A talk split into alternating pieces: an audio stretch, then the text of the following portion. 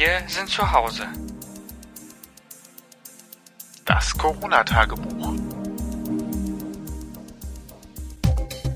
Schon wieder sind wir da mit dem Corona-Tagebuch und zwar mit der Folge 5. Richtig, genau. Und heute legen wir ein bisschen los. Wir reden mit jemandem, der ganz nah an der Sache dran ist, also mit Menschen, die quasi Betroffene sind. Wir haben wieder hier mit jemandem gesprochen und zwar hat er uns per WhatsApp seine Antworten auf unsere Fragen geschickt und das ist André. Aber André wird sich lieber mal selbst vorstellen. Das schlage ich vor. Ja, lassen wir ihn doch mal vorstellen. Mein Name ist André, ich bin 25 Jahre alt und Medizinstudent, aktuell im vierten Ausbildungsjahr. Ja, nebenberuflich bin ich in der Uniklinik Köln tätig. Ich bin wissenschaftlicher Mitarbeiter. Ich schreibe ärztliche Briefe und ja, bin eigentlich so mehr oder weniger für die Akten, Patientendaten zuständig. Und jetzt ab Mai bin ich dann endlich so weit, dass ich auch meine eigene Doktorarbeit dort anfangen kann. Ja, und aktuell ist es tatsächlich so, dass ich von meinem Job in der Uniklinik freigestellt bin und ich unterstütze das Gesundheitsamt im Rhein-Erf-Kreis, weil dort wie eigentlich überall aktuell auch auch Hilfe gebraucht wird. So kann man ganz schnell von der Theorie in der Praxis landen. Das heißt, André hilft jetzt quasi ehrenamtlich mit.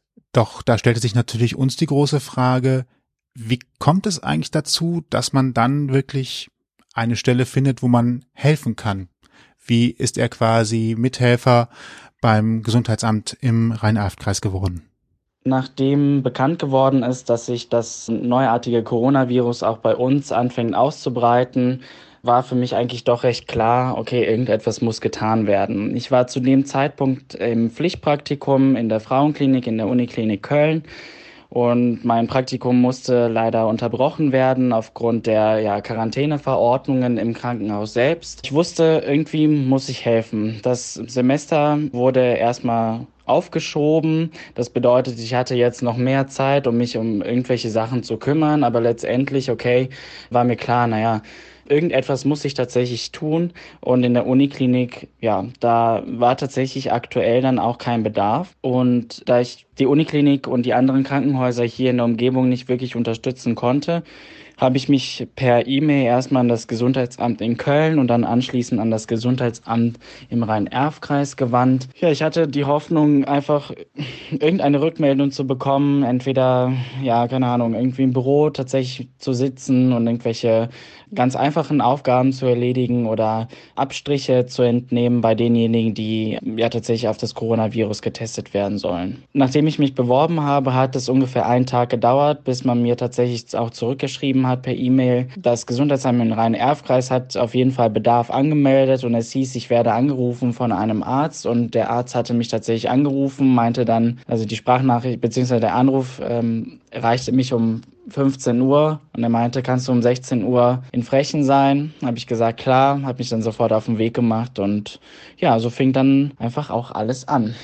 Ja, so einfach kann es sein. So einfach war es aber mit Sicherheit nicht, könnte ich mir jedenfalls vorstellen. Ich meine, man springt da ja wahrscheinlich so ein bisschen ins kalte Wasser. Auch wenn man Medizinstudent ist, hat man natürlich ein bisschen Wissen. Aber dennoch denke ich mir, ist es gar nicht so einfach, dann da von jetzt auf gleich sofort anzufangen. Aber dennoch ist der Schritt ja ein sehr, sehr starker von André. Und ob das jetzt medizinische Beratung alleine war oder vielleicht Seelsorge, das weiß er am besten. Die aktuelle Woche, also die ganze Situation auch rund um das neuartige Coronavirus ist auch so unglaublich dynamisch, das kann man sich gar nicht vorstellen, wenn man nicht dauerhaft die Website des Robert Koch Instituts geöffnet hat. Es werden täglich neue Meldungen zu Testungen, zu neuen Medikamenten etc. Äh, bekannt gegeben.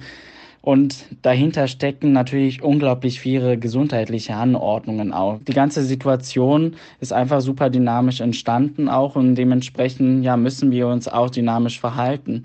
Denn die Gespräche, die wir mit den Leuten führen, sind unglaublich wichtig. Also wir kommen alle aus einem medizinischen Bereich. Wir wurden alle entsprechend auch geschult, haben unsere Anweisungen auch bekommen, wie wir diese Beratungsgespräche auch führen sollen, um letztendlich genau die aus dem Anruferpool rauszupicken, die gegebenenfalls wirklich das Coronavirus haben und ja durchaus auch lebensbedrohlich äh, davon gefährdet sein könnten.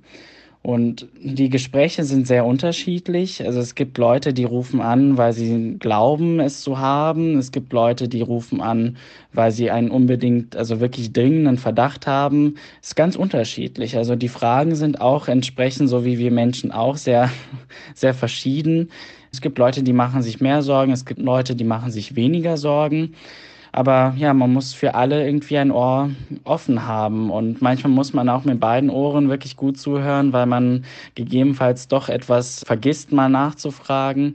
Wenn dann doch irgendwie ein Hinweis, zum Beispiel im Hintergrund sind die Kinder, die schreien, dann muss ich dann doch noch nachfragen, leben da auch andere Menschen mit ihnen im Haushalt? Und äh, weil die das vielleicht vergessen, einfach in, in, ihrem, in ihrer ganzen Aufregung.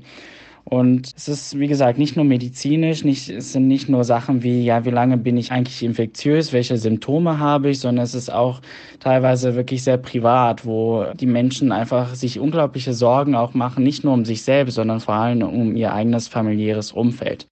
Für mich ist ja dieses viele Nachfragen, Kontakt suchen, äh, im Krankenhaus oder beim Gesundheitsamt anrufen, ja sicherlich auch ein Zeichen dafür, dass aktuell so viele Informationen im Umlauf sind, mhm. dass die Leute selber gar nicht wissen, was stimmt jetzt, woran erkenne ich was, wie kann ich sicher sein. Und natürlich will man immer für sich sicher sein, gerade wenn man mit Menschen in einem Haushalt lebt, ist es einem ja auch wichtig, sicher zu gehen, dass man keinen ansteckt oder ob man vielleicht auch draußen jemanden ansteckt. Deswegen glaube ich schon, dass da sehr viele Sachen und Informationen Informationen in Umlauf sind und das konnte uns auch André so bestätigen.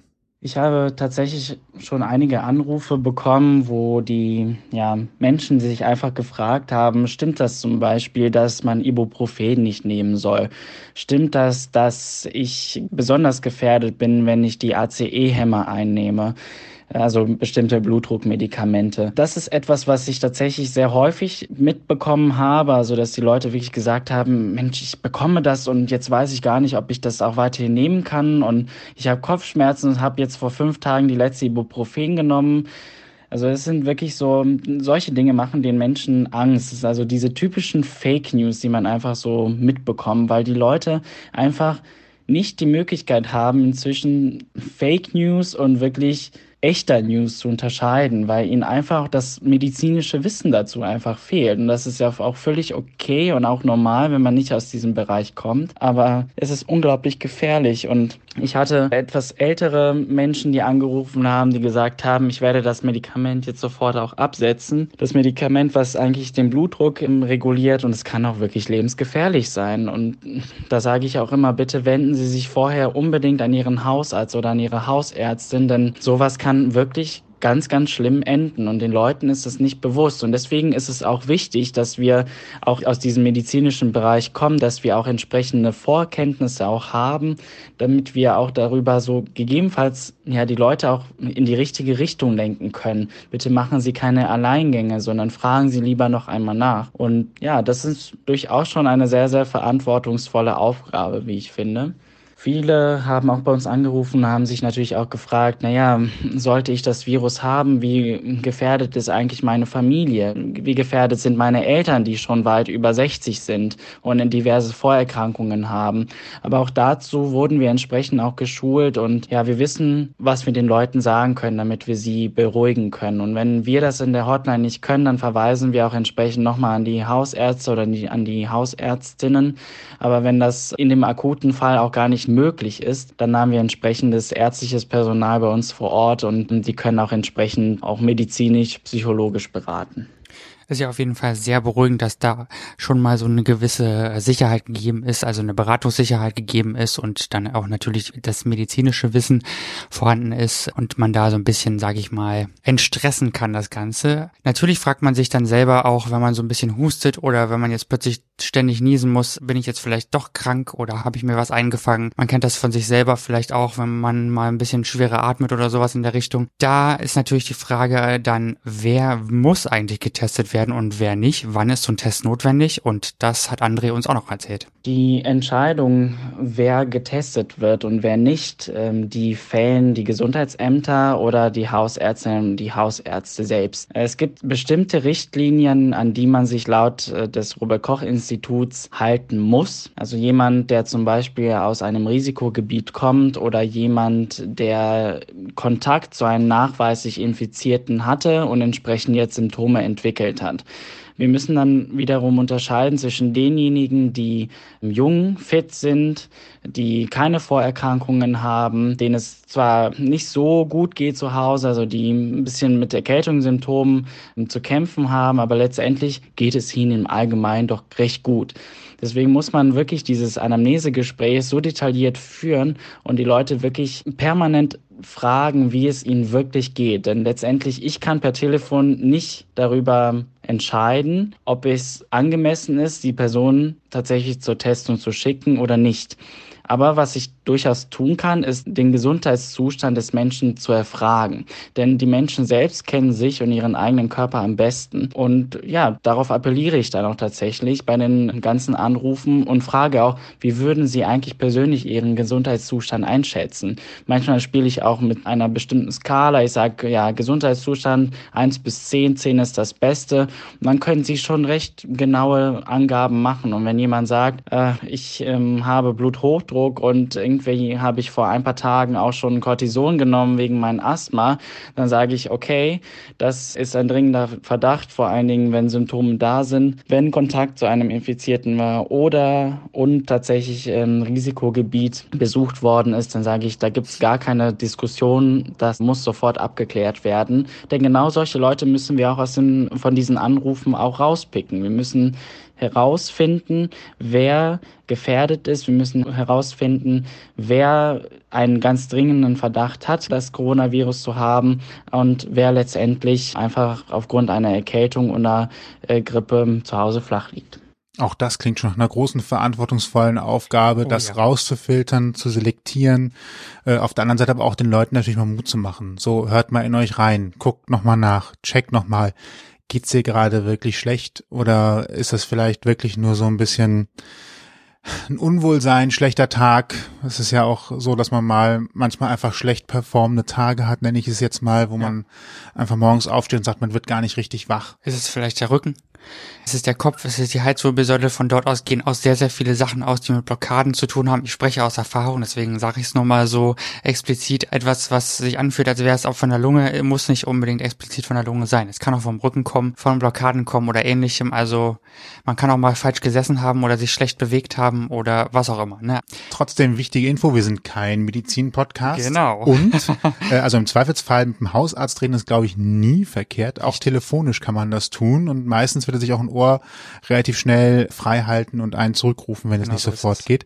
Ähm, vielleicht noch eine kleine wichtige Info. André hat uns die Antworten am 24. März geschickt. Das heißt, Richtig. die Antworten basieren auch auf den Stand am 24. März. Wenn sich etwas im Laufe der Zeit ändert, dann sind diese Antworten unter Umständen natürlich nicht mehr gültig. Vor allem was zur Empfehlung vom Robert Koch Institut angeht und ähnliches. Von daher habt bitte Nachsicht. Das hier ist eine Aufzeichnung. Das ist nicht live und das ist der Faktenstand vom 24. März und nicht danach. Das so vielleicht nochmal so als kleines Disclaimer am Rande. Wir werden morgen in der nächsten Folge noch ein paar Sachen von André hören zu dem hm. Thema. Für heute soll es erstmal gewesen sein. Aber noch eine ganz große Bitte. Wenn ihr etwas zum Thema beizutragen habt, Fragen habt oder etwas erzählen möchtet, wie ist für euch der Alltag oder gibt es für euch Erlebnisse, die euch besonders passiert sind, die ihr erfahren habt oder ähnliches, dann meldet euch gerne bei uns. Genau. Redet mit uns. Wir haben jetzt auch nach und nach Equipment, dass wir sogar live miteinander reden können, ja. ohne im gleichen Raum sitzen zu müssen. Egal wo ihr gerade seid, könnt ihr euch da quasi zuschalten. Meldet euch einfach über Instagram Ausgang Podcast oder über unsere Homepage ausgangpodcast.de. Genau, richtig so. Mehr bleibt gar nicht zu sagen, finde ich gerade. Mein Monolog ist jetzt auch beendet. Nö, Dann alles gut. Bleibt gesund. Genau. Und ähm, bis zur nächsten Folge. Bis zur nächsten Folge. Vielen Dank. Erzählt's weiter und habt einen schönen Abend. Tschüss. Tschüss. Das war's für heute. Mehr Folgen und wie ihr uns erreichen könnt, findet ihr auf ausgangpodcast.de.